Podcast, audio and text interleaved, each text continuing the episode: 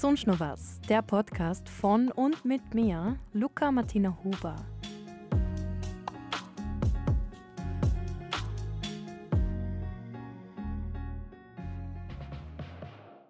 Hey, heute ist Anna bei mir. Anna Maria Ritter. Sie ist Sozialpädagogin in der Jugendwohngruppe vom SOS Kinderdorf Bregenz. Zusätzlich Volleyballtrainerin vom Damenteam in Rankweil und sie studiert jetzt gerade nebenberuflich Psychologie. Hallo Anna. Hallo, freut mich bei dir zu sein. Vielen Dank für die Einladung. Du bist eigentlich schon fast eine Stunde bei mir und wir haben schon mega Deep Talk gehabt. Und jetzt starten wir mal richtig. Was war der schönste und gleichzeitig schwierigste Moment in deinem Leben? Da kommst du gleich mit der schwierigsten Frage eigentlich zu Beginn. Das ich ist,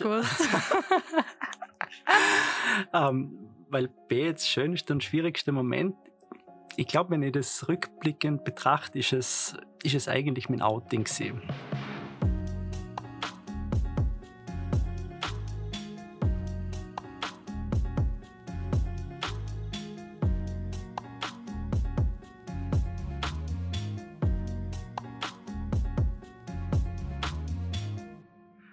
Weil es ist ein mega schöner Moment gewesen, zum sagen, es ist so, wie es ist.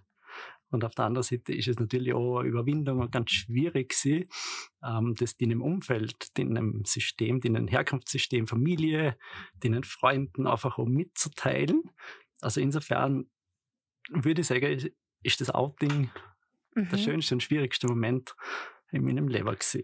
Für alle, die jetzt zuhören und eigentlich keine Ahnung haben, ähm, was verstehst du genau unter deinem Outing? Also magst du das kurz erklären oder einen Moment erzählen?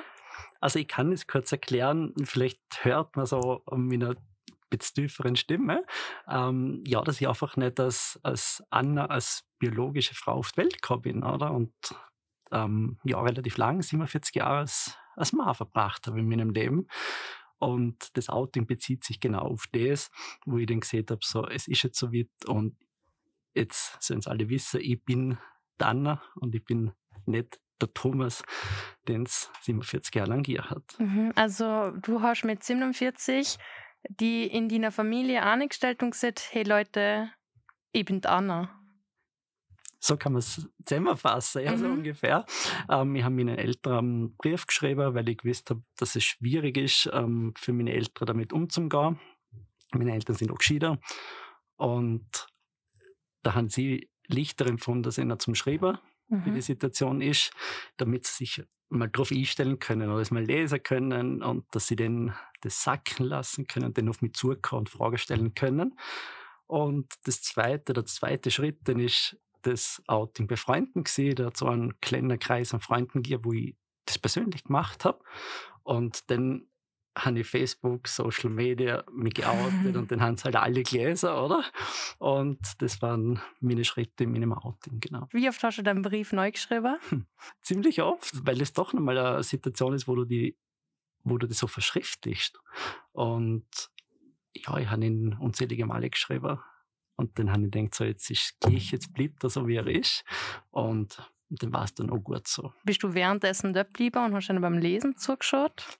Nein, ich habe meiner Mama, also meine Eltern sind eben geschieden, oder? Und meiner Mama habe ich den Brief gegeben und habe gesagt, sie kann ihn dann lesen, ich gehe jetzt, sie sollen bitte lesen in Ruhe und dann soll sie auf mich zukommen und mir Fragen stellen. Mhm. Und da habe ich auch schon in den Brief geschrieben, dass es dass der Weg unumkehrbar ist. Mhm. Weil da war es dann schon so, dass ich Hormontherapie schon angefangen habe. Also das war dann schon zur Sicherheit auch für mich zum sagen, ihr braucht mich gar nicht mehr umstimmen. Mhm. Also es mhm. gibt kein Zurück mehr. Und es war so ein bisschen davor meine Angst, wenn ich das davor sagen würde, dass sie versuchen würden, auf allen Weg zum sagen, das geht ja nicht, wie stellst du dir das vor? Jetzt bist du 47 Jahre oder 48 Jahre und jetzt kommst du und sagst, du bist Frau, oder? Mhm. Und somit war das für mich der Weg zum sagen, also es ist so und ihr könnt das jetzt nur mehr akzeptieren, wie es ist, ähm, oder ihr lernt es einfach. Was war das Erste, was deine Eltern gesehen haben oder gefragt haben? Ähm, es war dann doch schon die Frage, wie man das vorstellt, oder? Meine Mama mhm. hat wie stellst du das vor? Ähm, und, und was sieht mein Umfeld dazu, wenn jetzt nicht mehr der Sohn da ist, sondern die Tochter da ist? Und ihnen drauf gesehen, das ist mir wurscht. Mhm. Voll Ähm, stark. Ähm, es ist so. Und ähm, ich habe ihr das natürlich dann auch erklärt. Und ja, ich glaube, dass das auch gut war, dass ich dann den Schritt von Wien bzw. Niederösterreich nach Vorarlberg gemacht habe. Das war kurz danach. Ah, okay. Also das ist Oktober geoutet. Und Jänner 2019, dann habe ich gesagt, und jetzt gehe ich ins Ländle. Mhm. Warum nach Vorarlberg? Ähm, das ist ein Gefühl gesehen. Echt? Das ist ein Gefühl gewesen. Ich bin davor zweimal in, äh, auf Urlaub im Ländle gesehen und mir hat das einfach taugt, oder Dialekt.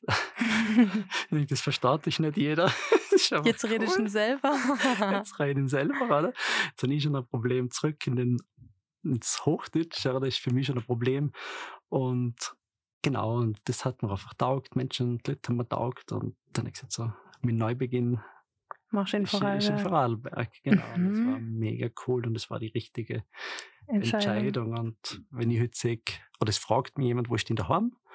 Dann ist es in Vorarlberg. Also angekommen quasi. Genau im, im wahrsten Sinne des Wortes AK. Mhm. In, bei mir AK, im, im Ländle AK, im, im, im Job AK. Also es gibt ganz viele Dinge, die da einfach für mich jetzt stimmig sind. Mhm. Und jedes Leben lebe, das Ich für mich find das- ist.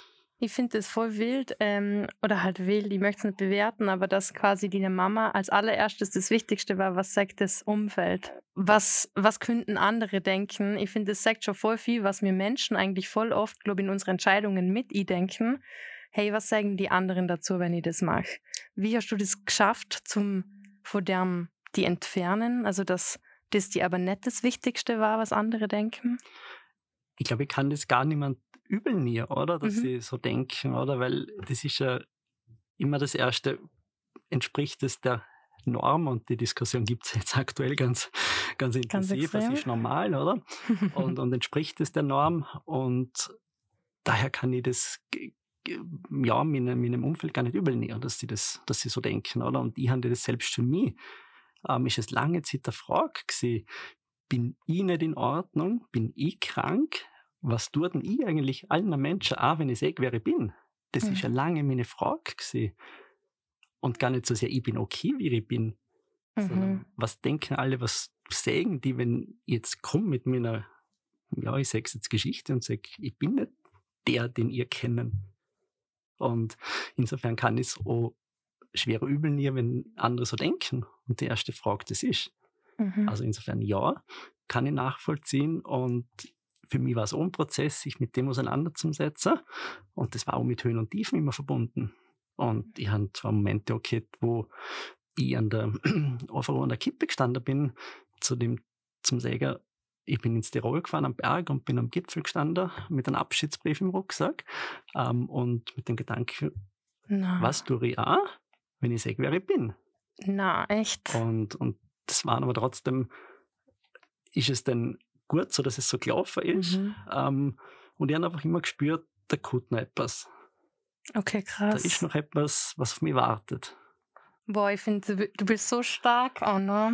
Also wirklich, ich finde das gerade, oh, was, dass du das teilst und mit mir teilst.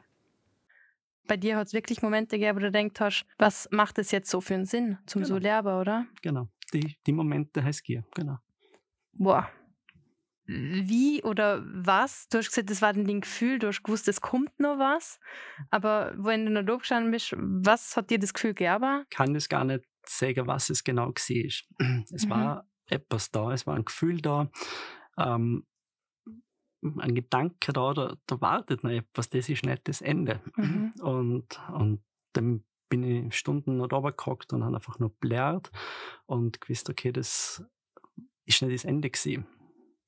Krass. Und du setzt dir mit dir auseinander auf dem ganzen Weg. Und ja, Schritt für Schritt kommt es dann, was, was deine Aufgabe im Leben ist und wo dir den Weg anführt. Und Mhm. Was ist Ja. deine Aufgabe im Leben, wenn du so sagst? was ist meine Aufgabe? Ich glaube, dass ich, Mhm.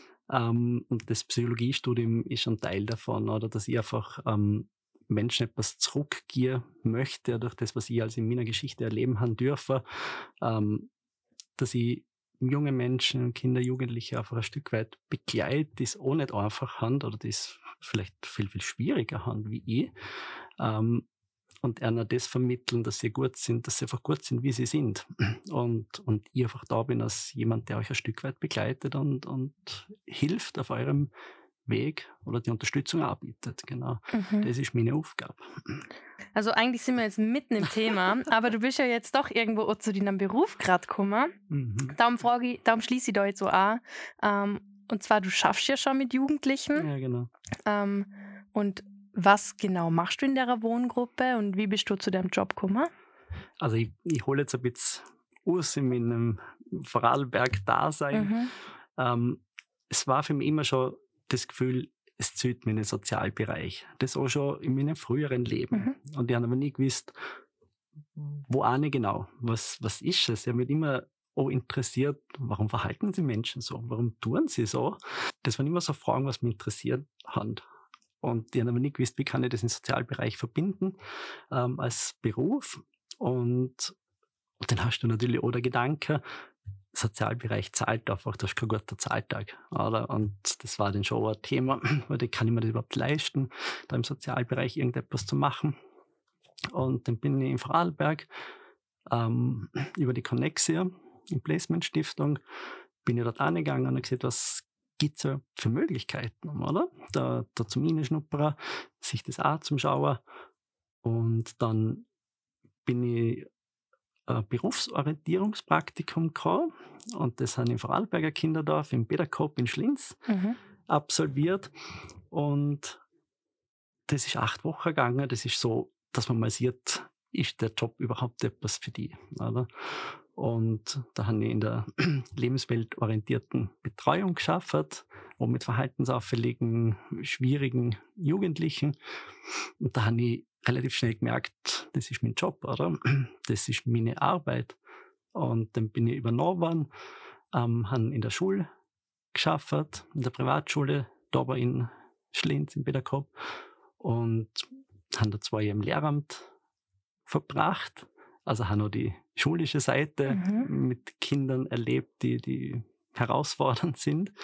Und bin dann nachher ähm, zum SOS Kinderdorf die Wohngruppe, wo Jugendliche zwischen 13, 14 und 18 sind mit psychiatrischem Schwerpunkt. Und die wohnen eben bei uns und da bin ich in der Betreuung. Und genau, und das ist, so bin ich in den Sozialbereich gerutscht und kann jetzt im Moment halt sehr viel durchs Studium gleich direkt mit, dem, mit der Praxis Arbeiten. verknüpfen und das ist einfach ein, ein Riesenvorteil, den ich jetzt habe. Es ist eigentlich eine WG in dem Fall, oder wie Es ist eine Wohngruppe, genau. Ja. Es ist eine Wohngruppe, wo die Jugendlichen bei uns wohnen, oder? Die sind über die Kinder- und Jugendhilfe, wenn sie in ihren Herkunftssystemen nicht blieben können aus unterschiedlichen Gründen, ja. ähm, sind sie über die Kinder- und Jugendfürsorge bei uns, oder? Ah. Und die gehen ah. zum Teil in die Schule, machen zum Teil äh, eine Lehre, ähm, beziehungsweise sind über Institutionen angebunden in, in, in Lehrausbildungen. Ähm, genau, und die leben bei uns und es sind derzeit neun Jugendliche, die bei uns wohnen. Ah, und das ist eigentlich wie eine Großfamilie, oder? Also die haben quasi, diese Kinder und Jugendliche haben eigentlich keine Familie, wo sie jetzt so wohnen, sondern die wohnen einfach mit dir zusammen und mit anderen BetreuerInnen. Genau, also die haben alle mal ihre Familien. Ah, okay. Also die gibt es schon. Also es ist, ist, nicht so, dass es die nicht gibt, mhm. aber es gibt halt die Möglichkeit nicht aufgrund von Überforderung der Eltern, aufgrund von ja, unterschiedlichsten Gründen, ähm, ist es derzeit einfach nicht möglich, dass sie daheim wohnen. Und mhm. deswegen sind sie bei uns und die leben bei uns sieben Tage die Woche, mhm. 24 Stunden.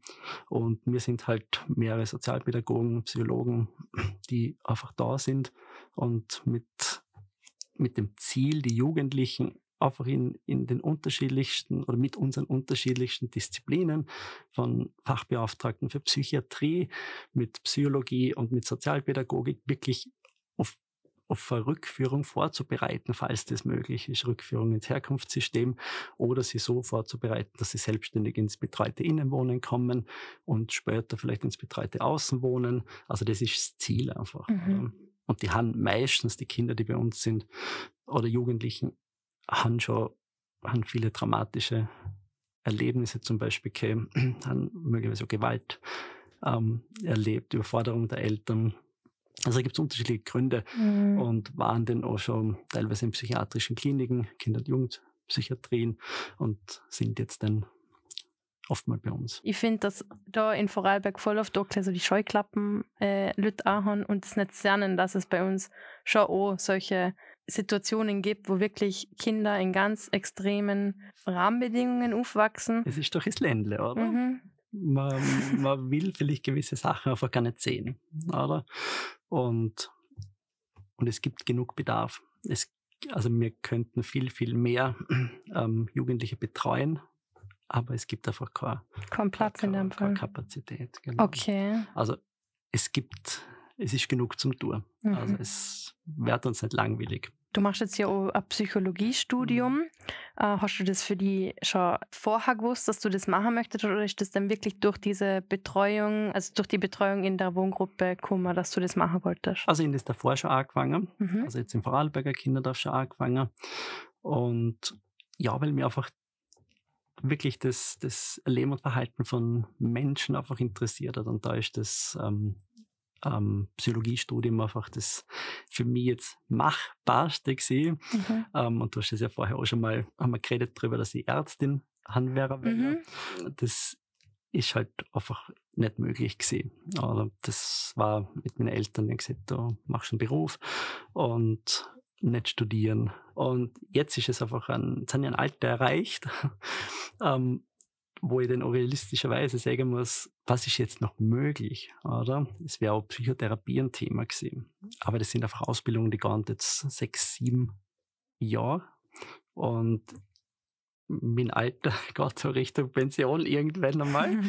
ähm, und ähm, das ist sehr kostenaufwendig. Und Psychologie war dann, der wie gut gesagt, das passt für mich. Und da geht es halt dann bei mir auch Richtung klinischer Psychologie. Was ist so dein Ziel danach? Also, also es gibt ja, du machst ja der Bachelor und dann der Master mhm. in Psychologie und den aufbauend auf das kannst du, wenn du willst, noch eine klinisches, ähm, klinische Psychologie-Ausbildung drauf machen. Mhm. Ähm, und das ist das Ziel von mir, weil wenn du in der Klinik zum Beispiel schaffen willst, brauchst du das. Mhm. Dann ist der klinische Schwerpunkt einfach notwendig.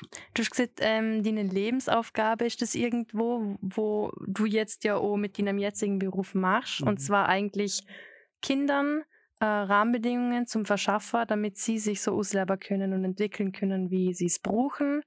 Und hast du das auch in deinem Leben gehabt, eine Person, die dir diese Rahmenbedingungen gern hat oder die die lehrbar hat, so wie du bist oder warst? Hm schwierig. Nein, ich glaube, das war zu meiner Zeit auch gar nicht so. Mhm. Also ich habe jetzt nicht so die Bezugspersonen gehabt, wo, wo jetzt so für mich klar war, die sind da für mich in jeder Lebenslage, mit jeder Lebensfrage. Meine, meine Mama war natürlich da für mich und, und auch bemüht in ihren Möglichkeiten, mir das zum, zum Bieten und, und die Liebe zum Gier. Ähm, aber auch meine Eltern haben Schwierigkeiten miteinander gehabt mhm. ähm, und sind eben dann geschieden worden. Also auch das war schwierig. Also da waren sie sehr viel mit eigenen Themen noch beschäftigt. Ähm, aber bemüht natürlich schon in, in ihren Möglichkeiten, mir das zum bieten. Ist es so ist, deswegen, dass dir das jetzt ein Anliegen ist? Irgendwie, oder manchmal das hat mit dem zum Tour? Das hat sicher auch damit zum mhm. Tour, das kann ich gar nicht ausschließen. Hat sicher damit zum Tour.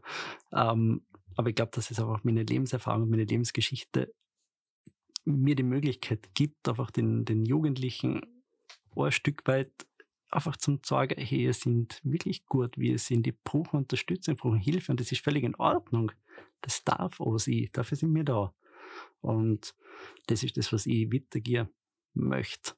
Und dass er sich in, in diesen Rahmenbedingungen, die man energieren muss, sich auch ausprobieren dürfen in jeder Art und Weise und einmal Grenzen sprengen dürfen. Das dürfen sie auch. Ist völlig in Ordnung. ähm, und, und dafür sind wir da und das sehe ich auch als meine Aufgabe.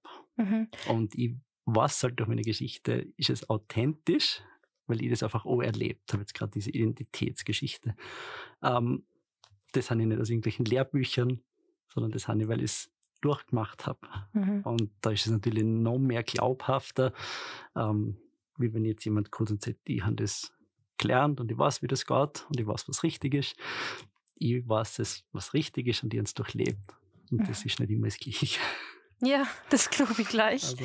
Aber äh, ich, ich, kann mir gut vorstellen, dass du in dem Fall auch für diese Jugendlichen äh, auch eine Art Vorbildfunktion sehen kannst. Oder hast du das Gefühl, dass die zu, zu dir genau mit solchen Identitätsfragen kommen?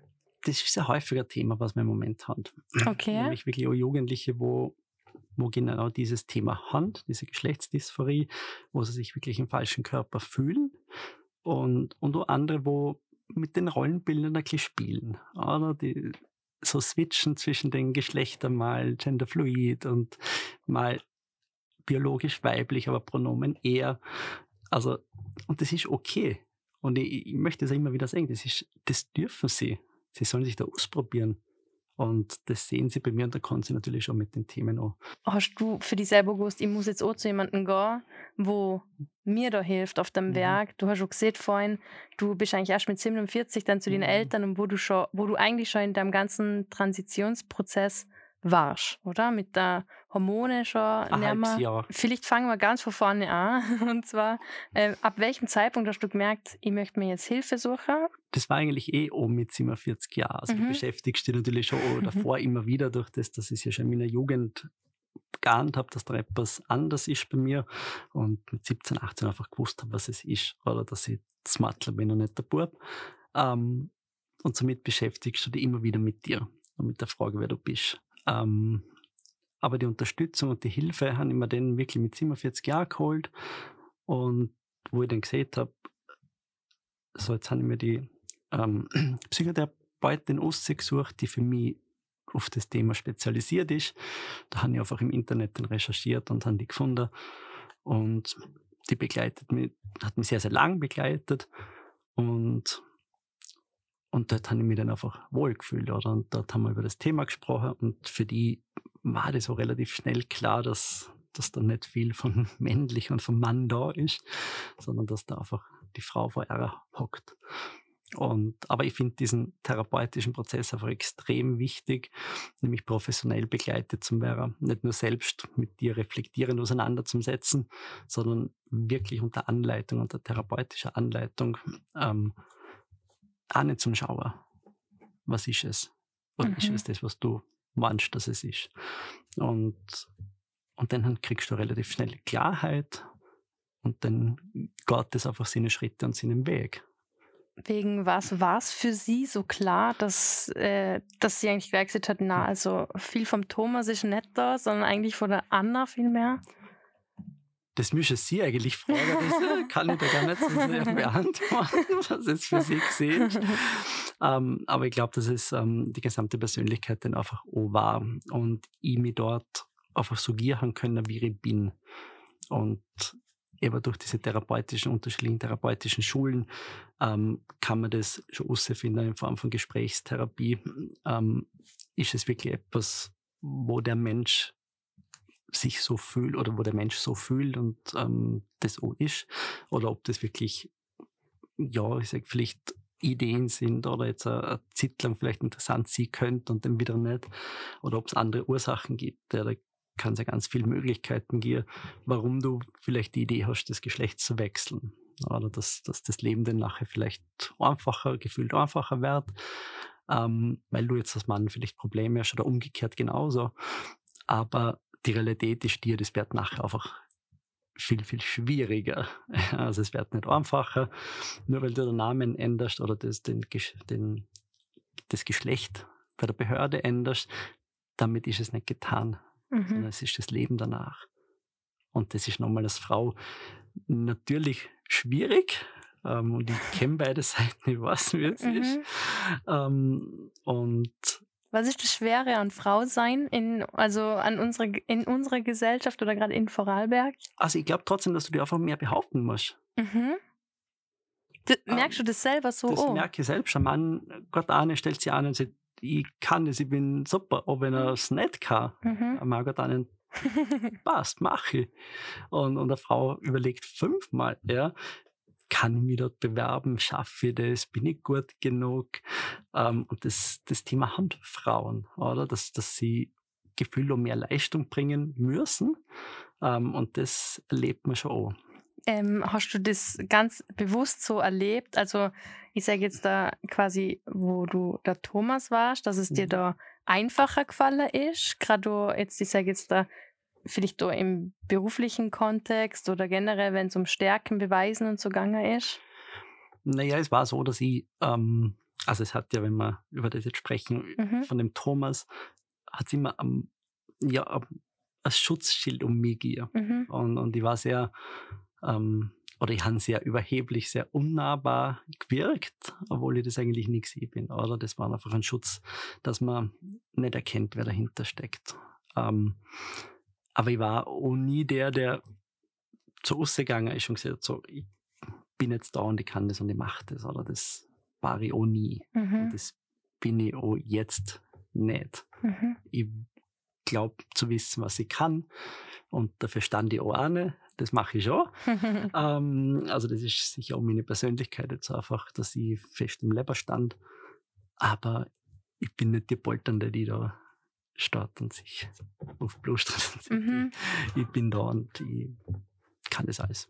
Ist das für die unangenehm, wenn ich jetzt so zum Beispiel die auch auf das anred, so, hey, wie war das, wo du nur der Thomas warst oder so? Ist das irgendwie blöd, oh, wenn man das so macht? Na, gar nicht. Aber das ist genau der Punkt, wenn du dich mit dir auseinandersetzt, Mhm. mit deinem Weg auseinandersetzt, mit deiner Geschichte, ähm, dann kannst du das einordnen. Ich kann 47 Jahre nicht verdrängen. Die Ja. sind da. Also die, die kann ich nur richtig einordnen. Aber sie sind vergangen und sie sind da. Und jetzt ist Anna da. Mhm. Und somit kann ich mit einer guten Distanz über, über den Thomas so sprechen. Mhm. Aber dann, du siehst eigentlich das als nimmer als die, oder? Also du sagst, das ist Teil deiner Geschichte, aber Mhm. du redest eigentlich schon wie von der dritten Person quasi, oder? Von Genau, ich meine, der. Mensch ist ja der gleiche. Oder? Ja. Das ändert sich ja Mhm. nicht. Aber der Thomas ist vergangen und Mhm. ist eingeordnet. Mhm. Das ist wie ein Regal, wo man sich vorstellt, oder? Und der hat halt seinen Platz im Leben. Aber er ist nicht präsent. Und deswegen kann ich auch in der Distanz darüber reden. Mhm. Ähm, wie war das denn oh, wirklich für Freundinnen und Freunde? Also hast du immer nur diese Kontakte oder die denn, sind die mit dem Thomas quasi in einem Regal verstaut worden? Ja, das ist eine gute Formulierung. ähm, na, es ist tatsächlich so, dass ähm, viele davon ähm, geblieben sind. Mhm. Und aber viele natürlich wie in Niederösterreich einfach noch Mm, sind. Oder? Und es sind aber auch einige, zwei, drei sind weggebrochen, die aber gesagt haben, sie können damit ganz gut umgehen. Es ist oft kein Problem und, und oh, das, der Geschlechterwechsel, alles super. Genau die, die haben aber die größten Probleme gehabt und da hat sich der Kontakt dann einfach auch ja, ist im Sand verlaufen Mhm. ähm, muss man so sagen. Aber das war für mich klar, wenn ich mich oute, dann kann das sie, dass all meine Kontakte wegbrechen. Das war mir klar davor, wenn mit dem habe ich mich auseinandergesetzt. Ähm, weil es kann ja sein, dass die alle nicht damit umgehen können. Mhm. Aber das heißt nicht, dass ich meinen Weg nicht gang. Und es sind aber auch Freunde geblieben aus, aus Innerösterreich. Und da gibt es nach wie vor einen telefonischen Kontakt oder eben jetzt ähm, morgen kommt Freunde aus Wien äh, für vier Tage zu mir auf Besuch. Also das sind schon, es freut mich schon auch, dass da Kontakte geblieben sind und die einfach sagen, es ist gut, wie du bist und du hast dich nicht verändert. Ähm, du bist der gleiche Mensch. Du bist halt jetzt Anna und du bist halt jetzt äußerlich anders, aber sonst ändert sich nichts. Und insofern ähm, sind viele geblieben. Wenn du jetzt da auch nochmal zu der Phase zurückschaust, es hat, du hast mir vorhin gesagt, es hat eigentlich niemand gewusst. Mhm. Also wirklich, die erste Person, wo davon gewusst hat, war wirklich die eine Therapeutin. Richtig, genau. Und wie hast du das geschafft, zum 47 Jahre lang mit niemandem drüber reden, hey, irgendwie, was auch nicht so, hey, irgendwie fühle ich mich a- komisch oder Mhm. anders oder Mhm. hat es das nie gegeben, solche Gespräche? Na, die hat tatsächlich nie. Mhm. Ich würde das aber rückblickend jeden, der in so einer Situation ist, raten, dass es Bezugspersonen, Vertrauenspersonen gibt, wo man über genau diese Dinge reden kann. Und sei es, das kann die Mama sein, das kann der Papa sein, das können auch Freundinnen sein ähm, oder Großeltern. Da gibt es ganz viel ähm, Personen, die das sie können. Aber ich halte es wichtig, dass man darüber redet. Ähm, glaube ich, in der heutigen Zeit einfacher, vielleicht schon. Ich habe es tatsächlich mit mir ausgemacht und, und darum eben auch vielleicht zweimal die Zeit, wo ich gesagt habe, es geht einfach für mich nicht mehr. Ähm, aber ich habe es ja, gemeistert jetzt für Mhm. mich. Und, und ich glaube, dass der, der Zeitpunkt oder richtige war, weil die Frage natürlich immer wieder, oh gut, ja, warum hast du es nicht vor 30 Jahren gemacht oder vor Ne. 25 Jahren? Ähm, und da ist meine Antwort immer die gleiche, oder? Ja, hätte vielleicht können, aber es wäre einfach der falsche Zeitpunkt. Vielleicht wäre dann ganz, ganz viel anders gelaufen, schief gelaufen. Ich wäre nicht so gesettelt im Leben, wie ich das jetzt bin. Und insofern ist der der Zeitpunkt jetzt oder richtige und das stelle ich auch gar nicht in Frage. Natürlich ist dein, dein restliches Leben einfach auch begrenzt, das muss man einfach auch so sagen. Äh, Aber dafür nutze ich die Zeit umso intensiver jetzt. Ich liebe jetzt einfach. Hm. Und, ähm, und das macht es ganz, ganz wertvoll. Du hast ja eigentlich vorhin noch gesagt, äh, du hast schon als Jugendliche gemerkt, dass du halt nicht dieser Junge bist, wie man es Mhm. halt ist, so quasi. Ähm, wie war deine Kindheit und Jugend? Das kannst du als Kind auch, gar nicht so in, in Worten festmachen. mm. Genau, du, du hast einfach ein Gefühl, ähm, dass du nicht so in der Schule mit den Buben umeinander bist. Oder das, du bist eher gern den Matler gesehen und, und auch das Wilde ist nicht so meins gesehen. Ähm, und, und auch meine Schwester ist da gewesen, meine Schwester auch immer beneidet, oder? Ähm, Mhm. Auch was, was Verhalten, was Kleidung und so weiter betrifft. Und ins Gefühl, das, das bin ich. Und, und somit, das beschäftigt dich einfach immer wieder. Und du kannst aber noch nicht sagen, was es ist. Aber wenn du dann natürlich ins, ins jugendliche Alter kommst, wird dir dann schon klar, dass du in deinem Körper dich einfach nicht wohlfühlst. Ja, dass dass das nicht für die stimmig ist, männliche Geschlechtsteile und so weiter. Das ist etwas, was halt ja nicht, nicht passend war. Hat dich das so in deinen Entscheidungen nachher beeinflusst, was du nach der Schule machst, wie du Lehrer willst, wie du wohnen willst? Hat dich das so in deiner Sachen beeinflusst irgendwie? Ja, du versuchst natürlich dann immer wieder eine Rolle zu erfüllen. Nämlich genau das, was wir vorher gesehen haben, wenn die Gesellschaft erwartet von dem Bub halt einfach eine gewisse Rolle oder von einem jungen Mann. Und das versuchst du zu erfüllen. Aber das geht natürlich nicht. Mhm. Das funktioniert ja weder im Leben, ähm, noch in Partnerschaften, noch in Beziehungen. Das ist ganz, ganz schwierig, weil du halt immer anders fühlst. Und im Außen sagst du dir als Mann, aber innerlich bist du es nicht. Mhm. Und, und dass das zu Konflikten, zu eigenen Konflikten mit dir selbst führt und zu Konflikten in, in, in Beziehungen jeglicher Art führt, das ist klar. Und, und darum sehe ich rückblickend, ich bin ja fast jetzt, ja, man kann sagen 40 Jahre, nicht 47 Jahre, weil als, Jugendlich, als Kind ist es schwierig, aber ich habe auf der Flucht gesehen. Und zwar auf der Flucht vor mir selbst. Und jetzt ist, oder mit, mit 2018, 19, ist die Flucht einfach beendet. Und das ist ähm, eine schöne Erkenntnis aus dem Ganzen, oder? Dass, dass ich mich nicht mehr verstellen muss, dass ich sie darf, wer ich bin. Du hast jetzt auch vorhin Partnerschaften und so Mhm. angesprochen. Ist es denn dort auch manchmal bei dir ein Thema gewesen, dass du dann denkt hast, boah, ich weiß überhaupt nicht, was ich da eigentlich mache und oder war es in deiner Partnerschaften auch nie so eine Vertrautheit, dass du denn nur wirklich denn so ansprechen können hast? Also ich habe so in den Partnerschaften nicht ansprechen können. Mhm. Oder?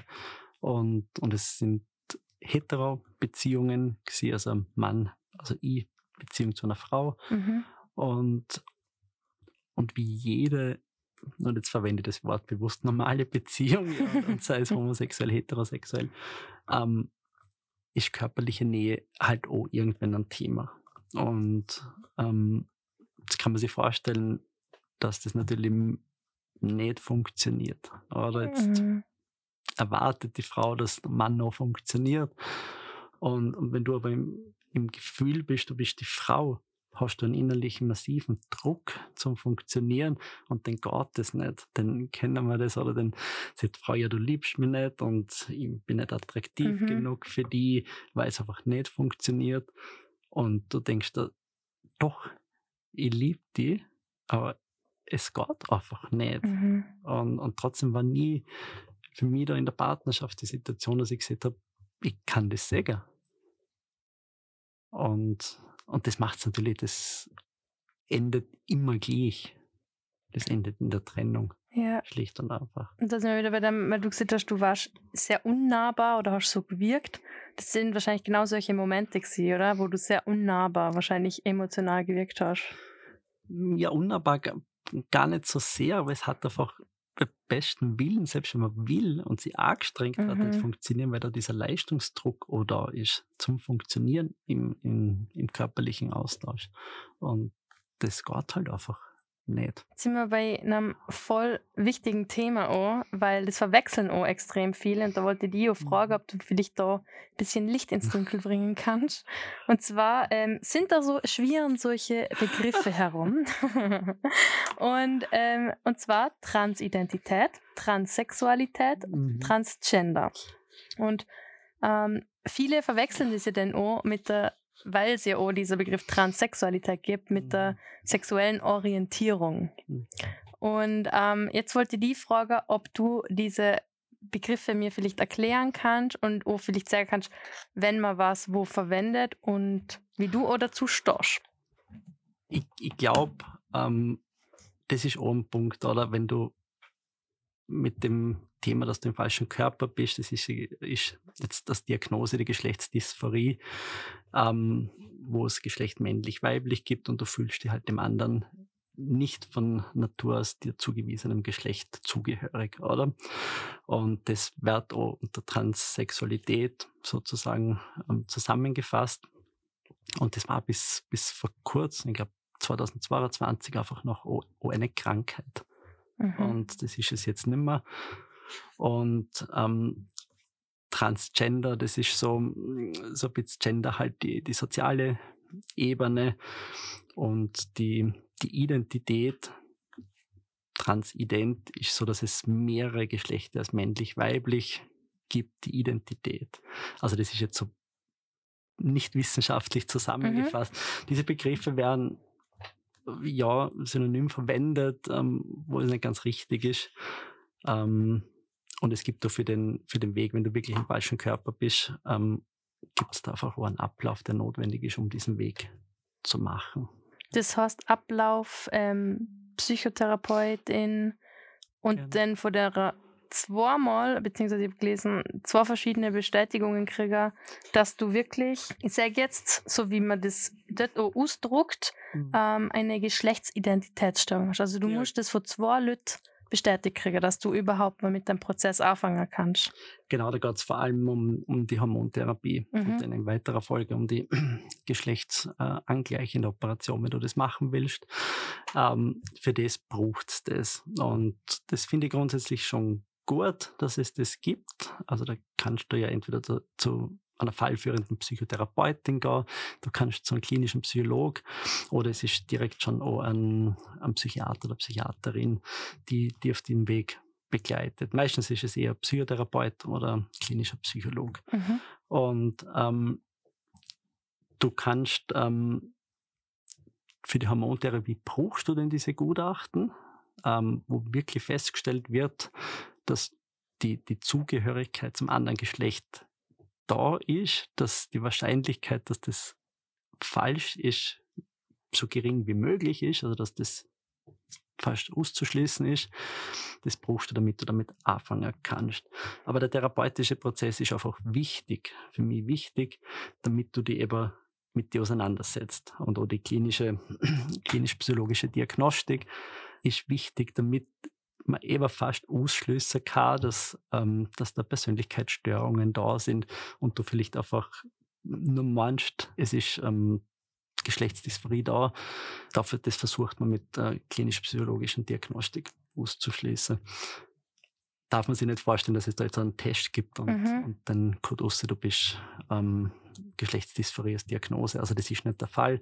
Das sind ähm, Persönlichkeitstests und so weiter, wo dann zusammengefasst werden. Und aus dem gibt es die Interpretation, dass keine anderen Gründe sind, warum du das Geschlecht wechseln willst. Mhm. Und der therapeutische Prozess ist wirklich, dass du dich mit dir auseinandersetzt oder? Mit dem, was erwartet dich, oh, was sind die Gründe von aus der Vergangenheit, um da vielleicht wirklich, es kann nur in den therapeutischen Prozess rauskommen, okay, es ist nicht das. Und das ist wichtig, weil denn, sobald du den, den nächsten Schritt der Hormonbehandlung gehst, ähm, dann verändert sich, ab dem Zeitpunkt verändert sich dein Körper. Mhm. Oder weil du gegengeschlechtliche Hormone bekommst, ähm, beziehungsweise jetzt in meinem Fall auch Testosteronblocker. Das mhm. heißt, männliche Hormone werden unterdrückt, weibliche werden zugeführt und ab dem Zeitpunkt verändert sich einfach dein Körper. Äh, ab dem Zeitpunkt machst du manche mehr, manche weniger die Pubertät. Mhm. Die weibliche in meinem Fall. Und, Hast du das ähm, gleich gemerkt? Nein, das merkst du nicht gleich. Also, ich habe die, die ersten Rezepte für die ähm, weibliche Hormone bekommen. Apotheke, dann kriegst du ein Gel und das äh, treibst du dann auf die, auf die Unterarme mhm. und dann stehst du am nächsten Tag am Morgen vom Spiegel und denkst, das sieht man schon irgendetwas, hat sich schon irgendetwas verändert in deinem Körper. Ähm, aber das ist nicht der Fall, oder? Das geht der Zeit, ähm, nach ein, zwei Monaten merkst du leichte Veränderungen, merkst du Züge in der Brust und ähm, der Körper verändert sich leicht. Also das geht, sieht man bis zu zwei Jahre, bis wirklich der Prozess, der hormonelle Prozess abgeschlossen ist. Mhm. Ab dem Zeitpunkt ändert sich dann, also was bis jetzt nicht passiert ist, passiert dann nachher auch nicht mehr. Und darum wartet man auch nach dem Start der Hormontherapie sieht man eigentlich zwei Jahre sollte man schon warten und dann kann man die geschlechtsangleichende Operation machen. Mhm, mhm. Und eben für all das braucht es diese, diesen, diese ähm, Gutachten, wo drinnen steht, dass das einfach, ja, dass da keinen Zweifel gibt, dass da das Geschlechtsdysphorie vorliegt. Mhm, okay. Und dann ähm, machst du halt den nächsten Schritt der operativen Angleichung. Das hast du in dem Fall dann mit 49 gehabt, oder? Die Operation? Oder Gen später? Oder? Genau, ich habe sie ähm, 2019 gehabt, mhm. ja, richtig, genau. Ähm, in Vorarlberg tatsächlich. Okay. Also ich habe ursprünglich einen Termin in Wien gehabt mhm. und diese Operationen, da gibt es ja nicht so viele Ärzte, wo da wirklich spezialisiert sind. Und durch Zufall, weil ich in Vorarlberg eine Schulteroperation hatte, an dem Landeskrankenhaus Bregenz gesehen und da war es tatsächlich noch so, dass meine E-Card auf Thomas und auf männlich gelautet ah, hat. Da war okay. die E-Card noch nicht da. Und du hockst halt dort im, im ich glaube, im Narkosezimmer ist es gewesen. Und natürlich als Anna schon, mhm. so ähnlich wie du mich jetzt siehst. und, ähm, also schon eine Frau? Äh, jetzt für alle Zuhörenden. und, und du wärst ja das Mann aufgerufen. Mhm. Und dann sagt der Narkosearzt, na, tut mir leid, er hat eine Frau aufgerufen. Und dann haben ihm das erklärt. Und dass das alles jetzt gerade im, im Werden ist. Mhm. Und da habe ich die Operation noch nicht gehabt. Und er sagt, ja, machst du die Operation nicht? Und ich gesagt, ja doch, aber er war erst später in Wien. Und er sagt, ja, warum machst du nicht bei uns? Und ich gesagt, wie, Kann man das uns? Ja. hä? Und, genau, hä? So ungefähr, ja. Und dann sagt er, ja, wir haben dann einen neuroplastischer Chirurg, das ist der Leiter von der Abteilung. Und der ist spezialisiert ähm, auf die Operationen. Und der ist zwei Türen weiter. Cool. Und man denkt, okay, passt. Herzrasen. ja, genau, Herzrasen. Und dann bin ich zwar im Wetter, bin Sekretär, hat Anna gesagt, ja, ich bin Anna und hätte gerne einfach einen Termin. Haben zwei Wochen später einen Termin gehabt bei ihm. Und ich habe ihn gesehen und dann gewusst, das ist mein Arzt. Mhm. Da war einfach gleich das Vertrauen da oder das Gefühl, das ist dort richtig, der kann das, der weiß, von was er redet. Ähm, und menschlich passt es einfach auch. Und dann hat er mich gefragt, ob ich, er hat gesagt, du hast alle Gutachten, das passt. Magst du nachdenken, ob Operation machst? Und ich habe gesagt, na, mag ich nicht nachdenken. ähm, können wir einen Termin ausmachen, oder? Und dann schaut er in den Computer rein und fragt mich, ob es mir am 8. Oktober geht. Mhm. Und dann habe ich ihn scheinbar so erschrocken angeschaut, also ich gesagt, das geht's nicht. Und ich gesagt, nein, nein, es passt gut, es ist mein Geburtstag. Na. Also ohne, dass er das gewusst hat, hat er mir 8. Oktober vorgeschlagen. Und ähm, ich gesagt, passt. Ja, wie neu geboren, oder? Dann genau, es ist aber der Geburtstag auch noch gewesen. Crazy. Und schlussendlich ist es dann eine Woche später gewesen, weil mhm. er es verschieben hat müssen. Ah, okay. Aber das war für mich einfach auch klar, das, das, das ist mein Geburtstag, oder? Mhm. Und, und es ist dann alles auch gut gelaufen und man muss ja auch wissen, es ist jetzt keine kleine Operation, man sagt, Mhm. okay, halbe Stunde und fertig. Das ist halt eine große OP, oder? Und auch mit Risiken verbunden, das muss man auch so offen sagen. Ähm, aber für mich ist das keine Option gewesen, Mhm. das nicht zu machen. Für mich war klar, dass das der letzte Schritt auf meinem Weg ist und gehört für mich einfach zum Frausein dazu. Und ja, es ist halt alles gut verlaufen. Du bist eine Woche im Krankenhaus und dann hast du lange im Krankenstand. Ähm, aber heute, und da kommen wir wieder auf das einfach ankommen im Mhm. Körper. Und es ist alles wunderbar, oder? Wie lange geht die Operation? Ja, die Operation ist jetzt in meinem Fall, glaube ich, acht oder achteinhalb Stunden gegangen. das ist echt also lang. es ist relativ lang. Mhm. Ähm, Was hat man da genau gemacht?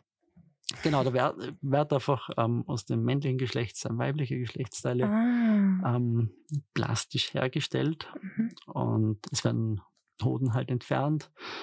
Ähm, ja, und dann ersparst du dir auch die Testosteronblocker, weil es einfach nicht mehr produziert wird von deinem Körper. Aber die weiblichen Hormone, durch das, dass es keine Eierstöcke gibt ähm, und Gebärmutter gibt, ist das halt, musst du das ein Leben lang nie. Mhm. Aber sonst ist alles gleich. Also Mhm. wenn du jetzt, ich jetzt zehn Frauen aufstellen würdest, nackt und wieder zwischen aufstellen würdest, ähm, würdest du einfach keinen Unterschied Mhm. erkennen. Oder? Also insofern war das für mich auch der letzte wichtige Schritt und, und das sind wir ja einfach auch bei dem. Du, du bist äußerlich vielleicht schon weiblich erkennbar, hast aber noch männliche Geschlechtsteile und dann kommt ja auch das Thema, wie gehst du um, wie du Sport machst Ja, in, in, in Garderoben. Jetzt kannst du äußerlich als Frau nicht mehr in die Männergarderobe, weil die sagen, du bist falsch. Jetzt gehst du in die Frauengarderobe. zeigen. Ja. Wenn du dir aber den umziehst und duschen gehst. Und darum war das für mich einfach nie eine Frage, dass das der letzte Schritt auch ist. Mhm. Aber hast du Angst gehabt davor? Also ich glaube, dass du oder dass du Respekt hast vor der Operation. Mhm. Klar, das ist einfach ein großer Eingriff. Ähm, und du kannst nie ausschließen, dass etwas passiert. Ja. Das, aber das Risiko ist mir bewusst gewesen. Und Angst ist der falsche Ausdruck, weil für mich keine andere Option da war. Hast du in dem ganzen Prozess nie einen Moment gehabt, wo du denkst, hast, nein, ich brich das jetzt ab? Tatsächlich nah. Aber eben auch, weil ich mich mit mir auseinandergesetzt habe und gewusst habe, was mir da erwartet. Ähm, insofern hat es das den Moment in dem Prozess nie gegeben. Ähm, was mir da noch für Frage einfällt oder wo auch jemand mir gestellt hat, wo ich gesehen habe, dass das Thema jetzt behandelt wird. Und gespannt. also ich habe viele Fragen, aber ich habe noch ein paar Fragen. Alles gut. Aber ähm, das ist ja auch voll kostenaufwendig, oder? Das Mhm. Ganze. Und übernimmt da irgendjemand die Kosten, eine Mhm. Versicherung oder ähm, ja, kann man das irgendwie auch, ja, zurückkriegen?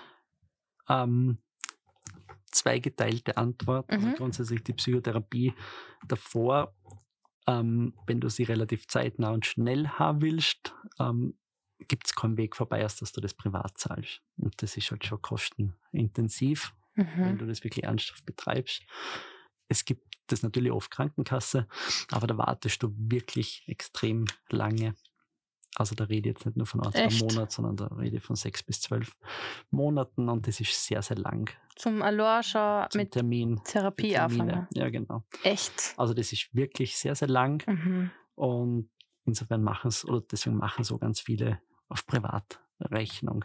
Wenn du denn aber diese Gutachten hast, ähm, von diesem fallführenden, von dem fallführenden Psychotherapeut oder, oder klinischer Psycholog, dann ähm, unter denen ganz klar steht, ähm, sozusagen dieser Konsensbeschluss, wo drinnen steht, dass die Geschlechtsdysphorie vorliegt und dass, da, dass das unwiderruflich sozusagen ist, ähm, dann übernehmen die Krankenkassen auch für die, die Kosten für die Operation. Also das Mhm. wird dann bezahlt. Und ja, weil das ist doch oh, ja ein, ist jetzt nicht gerade günstig. Schon ordentlich oder? Batzen, oder? Also da kann man, wenn man alles vielleicht zusammenrechnet, kann es jetzt nicht überschlagen, sind es 10.000 Euro. Also Für die Operation. ähm, jetzt mit Psychotherapie, je nachdem wie lang, Ja. ich sage immer zwischen 7.000 und 15.000 so ungefähr ist, ist das, was es braucht, oder Krass. ungefähr. Und das, Aber mindestens, oder? Je nachdem, ja, was man halt als machen muss. Größe, genau, Mhm. genau. Und ja, es ist ja nicht nur mit dem, oder dann hast du die Operation, aber da kann, gehört oft mal Lasertherapie dann dazu, wenn du so einen starken Bartwuchs hattest, dann hast Ah. Lasertherapie, oh, das gehört wieder dazu. Manche machen Logopädie und Stimmtraining, oh, das habe ich gemacht, so eine Zeit Echt? lang. Also meine Stimme ist früher viel, viel tiefer noch gewesen. Also da kannst du auch Stimmbandoperationen machen. Hast du das so gemacht? das habe ich nicht gemacht. Mhm.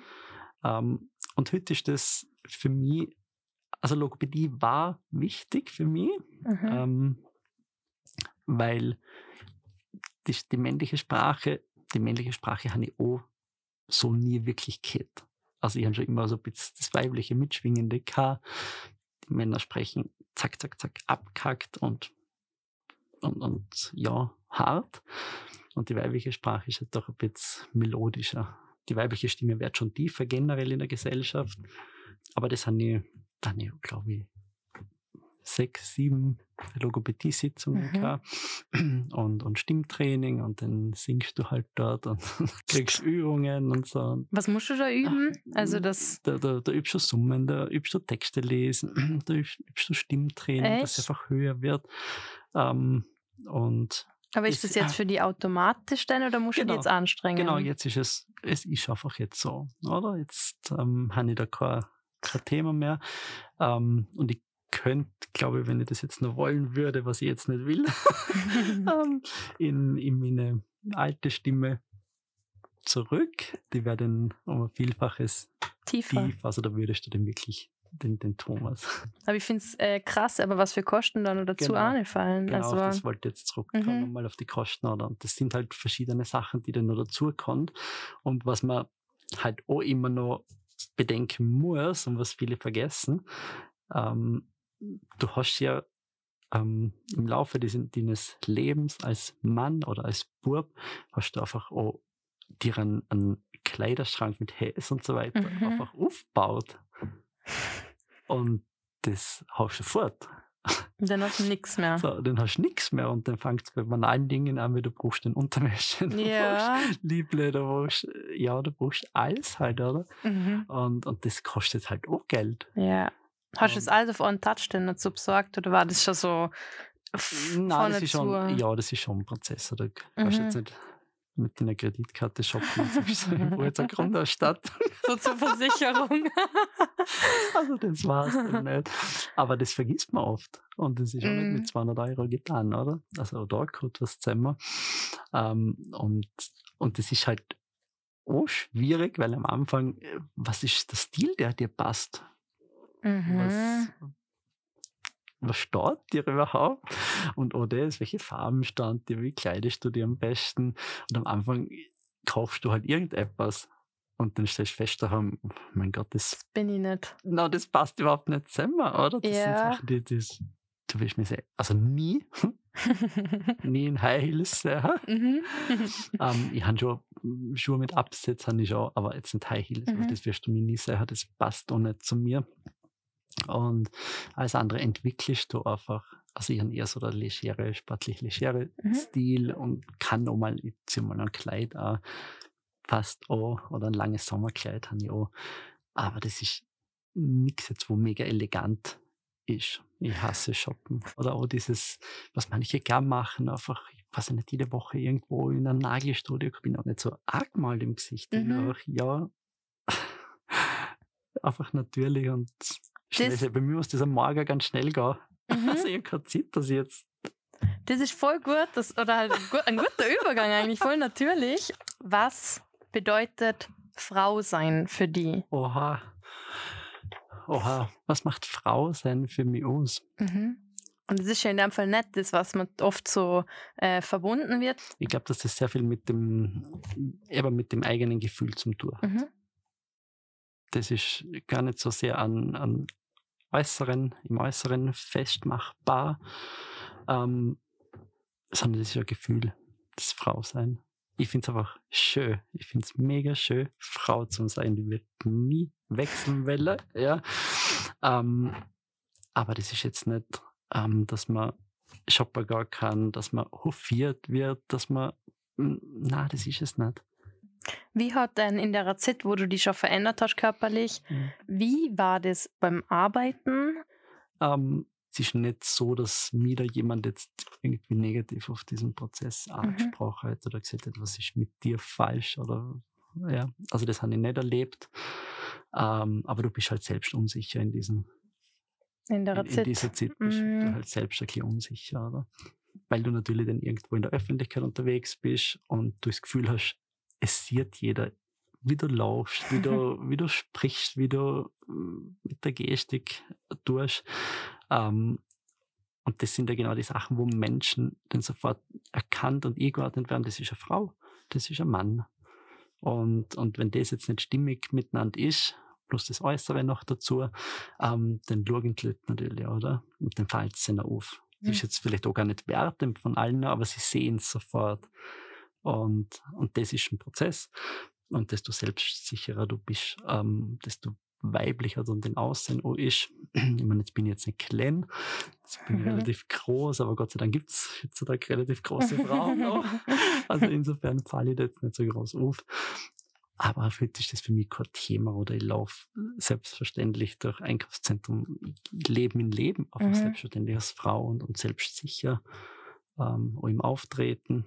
Und heute passiert es auch nicht, dass irgendwas sieht, dass das irgendwer bei mir einen Mann sieht. Was manchmal passiert, oder ab, ab und zu passiert, dass wenn man telefoniert und sie vielleicht eine tiefere Stimme Ah. und sie losen auch nicht zu, wenn ich sage, ja, das ist Anna Ritter, ähm, dass sie dann sagen, Herr. Mhm, Und, und okay. mittlerweile ist es so, wenn das so ist, dann spiele ich oder mit dem finde ich das auch cool. Oder wenn ich sage, mit welchen Herren sprechen sie gerade zum Beispiel, oder?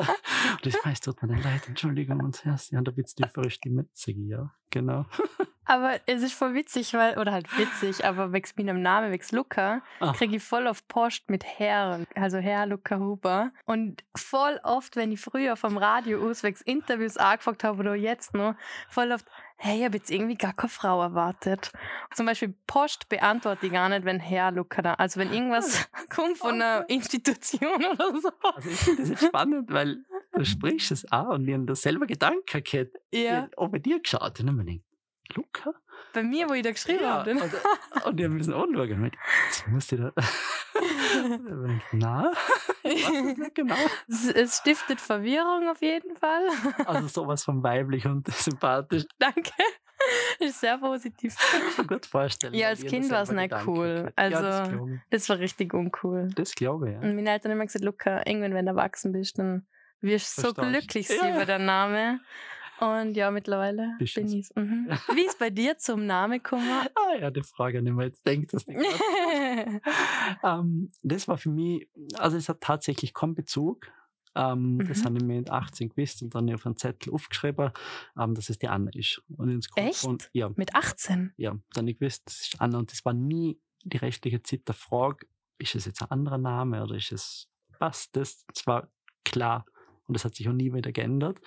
Und auch cool gefunden, das kann man von vorne und von hinten gleich lesen. Also, Ach so, ja. also insofern, und Anna passt einfach auch zum, zu meinen Familiennamen. Und somit war das, also das war kein langer Prozess. Was war das aber für eine Situation mit 18? Ähm, dass ich einfach ähm, zu meinem Geburtstag Mhm. ähm, habe ich das aufgeschrieben, wenn ich den Weg gang, wenn es das Leben ist, Mhm. dann ist es Anna. Mit 18 schon in Ja. dem Fall. Mhm. Wow. Und da war es klar. War da nie eine Sehnsucht da, wenn du eigentlich dann nochmal 20 Jahre eigentlich den Weg nicht gestartet hast? Oder ist dir das in der Zwischenzeit oft wieder eingefallen mit dem, dass du eigentlich als 18-Jährige dir das aufgeschrieben hast? Das ist mir schon eingefallen, Mhm. klar. Also das habe ich auch gewusst. ähm, natürlich reflektierst und, und denkst das eine oder andere Mal zurück zu, an die Zeit. Aber ich glaube, dass es als notwendig war, dass es so gelaufen ist, wie es gelaufen ist. Und ich das auch nicht rückgängig machen würde, weil all das, der ganze Weg, ähm, hat mich zu der Persönlichkeit einfach gemacht, die ich heute bin.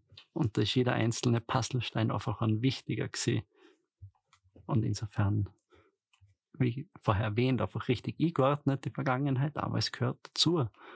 Und ich mag jetzt nicht aus dem Regal irgendeinen Teil aus dem aussenieren und nur einen zweiten Teil, einen dritten Teil oder wie viele andere vielleicht machen, dass sie einfach oh, oh alles aus dem vergangenen Leben löschen. Oh, das habe ich ähm, gehört. Also das ist wirklich alles an Fotos, an, also wirklich das Leben ausgelöscht. Und das ist aber für mich eine Option gewesen, weil das ist einfach ein Teil. Mhm. Und ich kann einfach in 47 Jahren nicht, nicht auslöschen. Die sind da. Und, und heute finde ich es recht lustig, wenn man wenn manche fragen, sagst du mal ein Foto von früher, wie es Oha, auf das bin ich gar nicht gekommen sogar. Und dass, dass sie einfach fragen, ob ich das machen kann. Mhm. Und ich habe natürlich noch alte Fotos und in Social Media findet man, wenn man mhm. lang genug mhm. zurückgeht, findet man alte Fotos von mir. Ähm, und ich sage immer, das ist mein Bruder und, und manche Frauen dann auch sagen, ähm, schade um die bisschen hübscher mag sie. Und du denkst, okay, aber ich bin ja jetzt eine hübsche Frau. genau, das ah, okay. sagen sie dann schon auch. Aber das ist dann so einfach ein bisschen.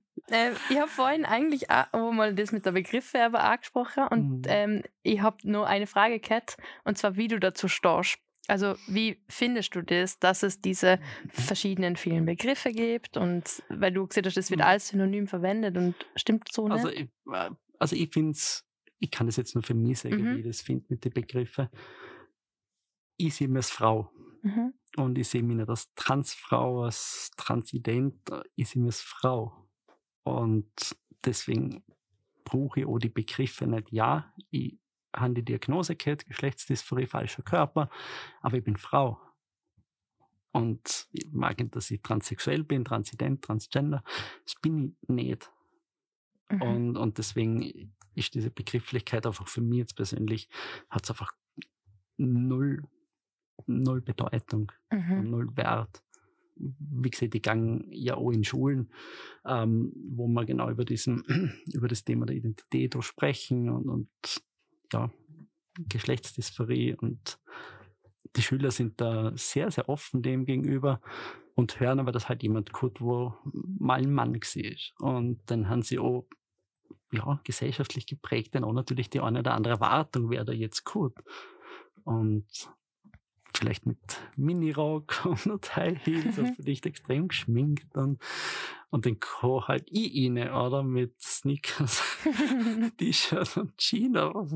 Ähm, ja, normal. Ganz leger. Frau, ganz leger, wie viele Frauen einfach im Alltag umeinander laufen. Mhm. Und dann haben einige Jugendliche haben gesagt, ähm, Anne, jetzt muss ich dir sagen, du bist ja eigentlich, du bist ganz normal.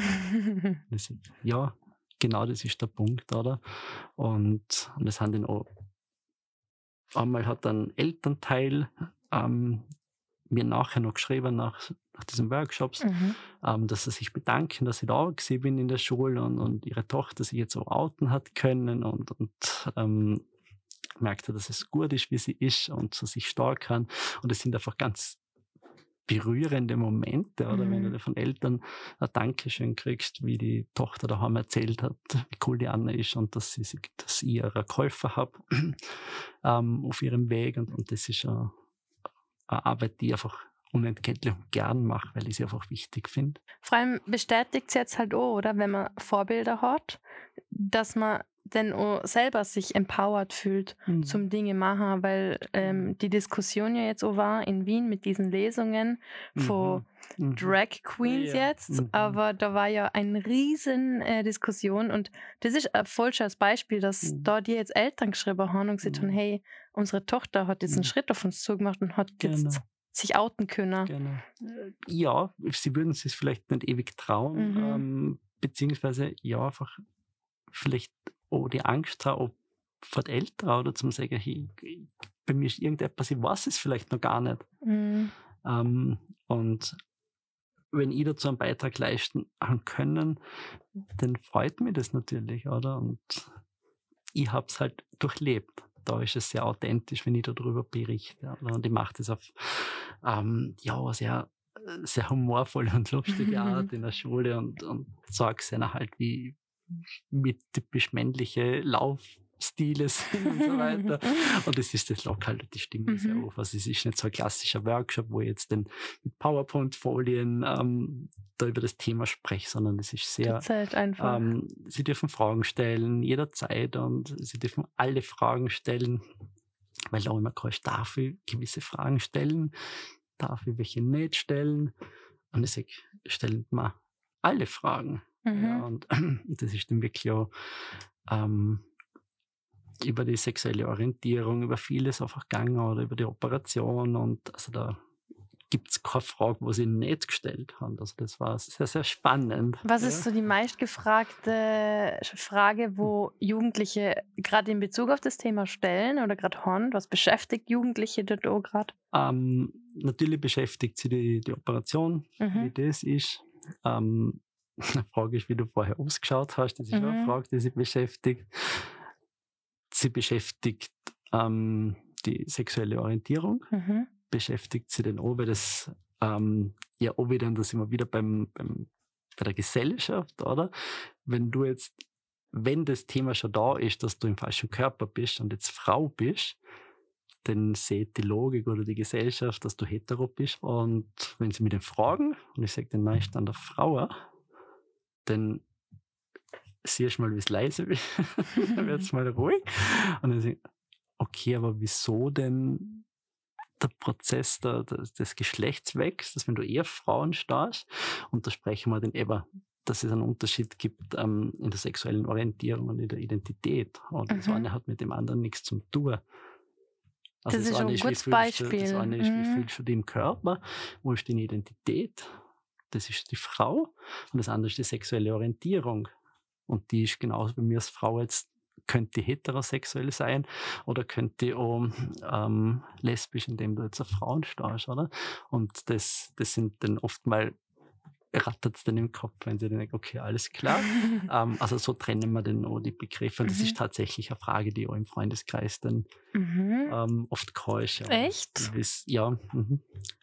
Ähm, dass ich gesagt ja, aber wieso, wenn er Frauen steht, ist ja der Weg unnötig. Mhm. Und ja. Aber ich also, finde das voll das schöne Beispiel, aber wieder, wo wir bei dem Thema sind, mit dem, mhm. was ich vorhin gesagt habe, äh, dass aber das schon viele verwechseln auch. Ja, definitiv. Aber dass das ja echt gar das eine mit der Identität, das ist so die mhm. soziale Rolle, genau. wo man auch einnehmen will. Genau. Und das andere ist einfach, was gefällt mir, was ist mein Empfinden, wo ist meine Lust genau, platziert wo meine sexuelle Orientierung Genau. Das mhm. andere ist das ähm, ähm, meine gefühlte innere Identität. Genau. Die Rolle der Frau, oder? Oder die Frau, nicht die Rolle der Frau, die, das gefühlte mhm. weibliche. Genau, das sind Unterschiede. Ähm, Im Vorfeld, bevor du zu der Schulklasse oder die Schulklassen gekommen bist, hat man da irgendwie mit den Eltern was abklären müssen, dass die einverstanden sind, weil aber weil es ja viele Diskussionen bei, bei so Themen gibt, mhm. ob überhaupt das in der Schulen am Platz finden darf. Also das ist in, in dem Fall in der Heilwie Feldkirche mhm. und da gibt es im Rahmen des Psychologieunterrichts, das ist das passiert, wo wir diese Sachen machen. Ah, mhm. und da war das kein Thema, das also ich könnte jetzt nicht sagen, dass es vorher abgeklärt war, ist daheim. Sie sind informiert worden, Schüler, das wäre gut und ich glaube auch wäre gut. Ähm, aber dass es, dass es da Zustimmung braucht, mhm. das, das nicht. Ich habe Bekannte eigentlich, die Lehrerin ist und sie hat mir auch mal erzählt, dass sie in der Schule hat eine Parallelklasse, haben sie ein Buch gelesen, wo es aber um solche Themen gegangen ist mhm. und über Aufklärung. Und dann haben sich halt Eltern aufgeregt, mhm. dass das einfach nicht in die Schule gehört quasi und dass das zu viel für Kinder ist, wenn sie sich schon so früh mit dem Thema befassen. Und deswegen habe ich auch die gefragt, ob man das abklären müssen hat, weil mhm. doch irgendwo viele Eltern sind, wo dann sagen, sie möchten das nicht, dass ihre Kinder überhaupt von dem was mitkriegen. Und ich glaube, dass das dann halt genau wieder dazu führt, dass dann aber Kinder das vor ihre Eltern verstecken müssen. Genau, das ist der Punkt. Mhm. Genau, das ist der Punkt. Das ist dann einfach nicht, ähm, weil Eltern einfach die, die Normalität als hetero ansehen zum Beispiel. Ähm, und, und ich spreche jetzt gar nicht von, von Geschlechtsdysphorie, gar nicht von Geschlechterwechsel, sondern einfach darum, der, der schwierige Schritt ist ja auch schon die zum sagen, ich out mich als homosexuell zum Beispiel. Mhm. Das ist ja schon auch nicht einfach. Und, und wenn da Eltern einfach klar sind, bei uns im konservativen Ländle in Vorarlberg ist einfach die Familie hetero. Das ist einfach normal bei uns. Äh, und der Rest kennen wir auch nicht. Und ähm, insofern finde ich es schon wichtig, dass man das auch macht, natürlich auch altersadäquat. Also ich kann jetzt nicht in die Volksschulen gehen und, und da ähm, über die Begrifflichkeiten sprechen, aber auch da finde ich es wichtig, dass man schon, schon die, die Vielfalt auch transportiert und dass es okay ist, dass es bunt ist und dass es nicht nur schwarz und weiß gibt. Und, und das ist einfach schön und darum finde ich die Regenbogen ähm, Farben und, und Aktionen. es ist einfach wirklich, ja, es braucht es leider noch. Also ich sage, dass es leider noch braucht, weil ich würde mir verwünschen, dass es eine Gesellschaft gibt, wo das einfach kein Thema ist, wo sich Kinder, Jugendlichen einfach entwickeln, entfalten und ausprobieren dürfen und es völlig okay ist. Und ähm, dass man sich nicht erklären muss, dass man jetzt im falschen Körper ist, sondern es ist okay, weil du tust ja nicht etwas. Das ist mein Körper, das ist meine Gefühle, meine Identität und die kann man kanonieren. Ähm, und ich mache nicht was und wer mit mir nichts zu tun haben will, braucht es auch nicht bei dem angesprochenen Pride von dir. Äh, da geht es auch viel um Sichtbarkeit und mhm. äh, im Podcast bei mir ist auch Sichtbarkeit ein wichtiges mhm. Thema. Und darum wollte ich auch fragen, gerade jetzt aber mit, ich sage jetzt damit Vorbildern mhm. oder auch mit ja, Menschen, die einfach vorne an stehen, in der Öffentlichkeit stehen und für diese Dinge ich stand oder das einfach repräsentieren. Mhm. Ähm, wissen wir beide, das ist irgendwo wichtig mhm. auch für das ganze Thema, um das auch enttabuisieren. Was hatten, was haben Vorbilder auch in der Medien jetzt gerade für die eine Rolle gespielt in deinem ganzen Prozess, in deinem Leben, aber auch in der Kindheit? Hm. Vorbilder, ich kann gar nicht sagen, dass es Vorbilder gibt. Für mich war mhm. Pippi Langstrumpf. Echt? Sei frech, wild und wunderbar. und, und, und, das war so jetzt, ja, mein, es ist okay, wie du bist. Und, ähm, und es hat jetzt nicht irgendwo in den Medien äh, Rollmodels gegeben, wo ich sage, okay, an den habe ich mich orientiert, oder? Und ich glaube, dass da jeder ähm, schon seinen eigenen Weg finden muss. Ähm, aber Sichtbarkeit ist einfach wichtig und wird wahrscheinlich noch wichtiger wie, wie früher, oder? Ähm, weil das Thema hat ja immer Gier. Das ist ja nicht einfach jetzt entstanden. Es ist jetzt einfach sichtbarer, wahrer durch die Community, aber Gier hat es das immer. Nur man hat es halt nicht ausleben dürfen oder man hat es ja einfach ja, verdrängt. Weil das ist nicht entstanden jetzt. Und darum Sichtbarkeit wichtig. Ich finde es halt gut, dass es so ist und dass man da einfach genug Anlaufstellen hat, ja, obwohl die eh noch immer auch sehr wenig sind jetzt gerade psychotherapeutisch, sind wir im Vorarlberg, was das betrifft, jetzt gerade Jugend und das Thema nicht wirklich prickelnd gut aufgestellt. Ähm, also da, da gibt es noch Aufholbedarf. Was mir da noch einfällt, also es ist auch eine Frage gekommen. Okay. Und zwar in Russland werden jetzt ähm, Geschlechtsangleichungen verboten oder halt sind mhm. jetzt verboten mhm. äh, auf chirurgischer Ebene und hormonell. Und jetzt will diese Person wissen, wie gehst du mit diesen Dingen um, die weltpolitisch passieren und du innerösterreich. Boah, das wäre mal politisch. ja. Ähm, ich bin ehrlich und, also offen und ehrlich und ich sage, wie es ist, die Entwicklung macht mir Angst. Mhm. Die macht mir Sorge, die macht mir Angst und da muss ich nicht einmal nach Russland gehen. Ähm, da brauche ich nur nach Ungarn schauen und da kann ich gern auch in Österreich bleiben, wenn es da Entwicklungen gibt, die im, im rechten Bereich einfach äh, im Moment vonstatten gehen, dann mache ich mir große, große Sorgen. Ähm, dass Menschen da einfach in, in ihrer Entwicklung oder dass man einer vorschreibt, was sie machen dürfen, was sie nicht machen dürfen, auf ihre eigene Identität.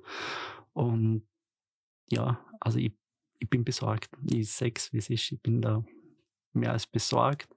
Und umso wichtiger ist es, dass da wirklich Leute einfach auf die Straße gehen und klar sagen, hey, das will man nicht.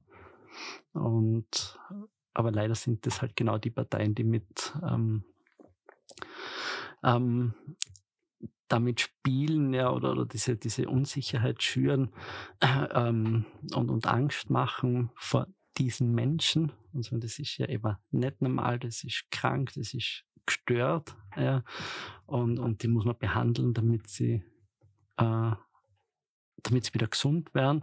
Und das macht man einfach, das macht man Sorgen, wirklich Sorgen. Mhm. Aber ich habe ihren leider keine, keine Antwort und keine Lösung auf das. Ähm, aber auf jeden Fall hast du diese Frage beantwortet, wie du damit umgehst. Mhm. Und dennoch Frage, wenn du reisen gehst, achtest du auf das, wo du eine reist? Oder hast du in gewissen Ländern fühlst du dich bedroht? Also ich bin generell gern daheim. Ich habe jetzt gerade, wir sind jetzt gerade mit unseren Jugendlichen ähm, von der Wohngruppe in Spanien gewesen, auf Ferienfreizeit, sind da über Frankreich nach Spanien und dann wieder zurück Frankreich. Ich habe zum Beispiel das ähm, Frankreich war für mich ein Land zum Beispiel, wo ich mich nicht wohlfühle. Mhm. Ähm, ich kann es auch gar nicht festmachen. Es waren die Menschen, es war das Gefühl dort, wo ich sage, na, da würde ich mich jetzt allein nicht wohlfühlen. Mhm. Wir sind in Grenoble gewesen. und das, also das war mein letzter Aufenthalt dort in Frankreich. Also das möchte ich zum Beispiel nicht.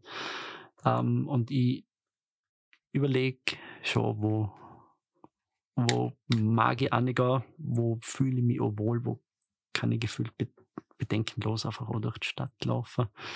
Und ich bin sowieso jemand, wo Menschenmengen nicht unbedingt mag.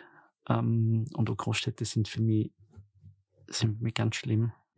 Also, geht Richtung Norwegen, Schweden, Island, das sind so Sachen, wo ich mir durchaus vorstellen könnte, ähm, um mal auch nicht zum Reisen. Jakobsweg ist ein Thema. So Sachen gerne, aber so dieses, dieses schnelle, laute, helle, das ist für mich schnell zu viel.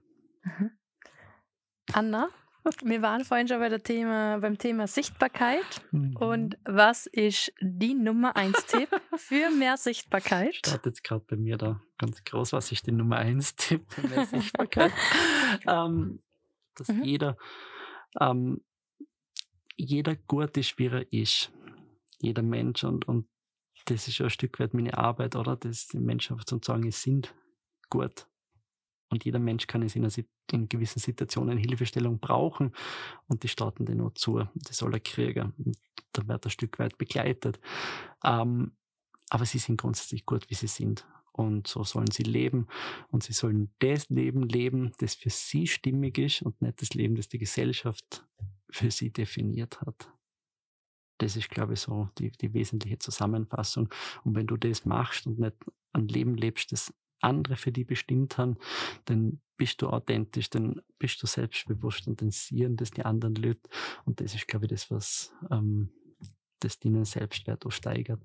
Und das ist das, was es braucht, die Menschen, die einfach rausgehen und sagen, ich bin so und ich bin gut, wie ich bin. Und das erinnert mich so an eine Jugendliche von uns, die auf der Pride war und, und dann interviewt war ich in Vorarlberg heute zufällig ähm, und, und dann einfach ganz selbstbewusst gesagt hat, ähm, wir sind bunt und es ist gut und es ist gut, wie wir sind. Und, und das ist eigentlich die Botschaft, oder sind die Menschen gut, wie sie sind. Und, und wenn sie das leben, dann sind sie authentisch und dann sieht man das und das finde ich wichtig. Sonst noch was?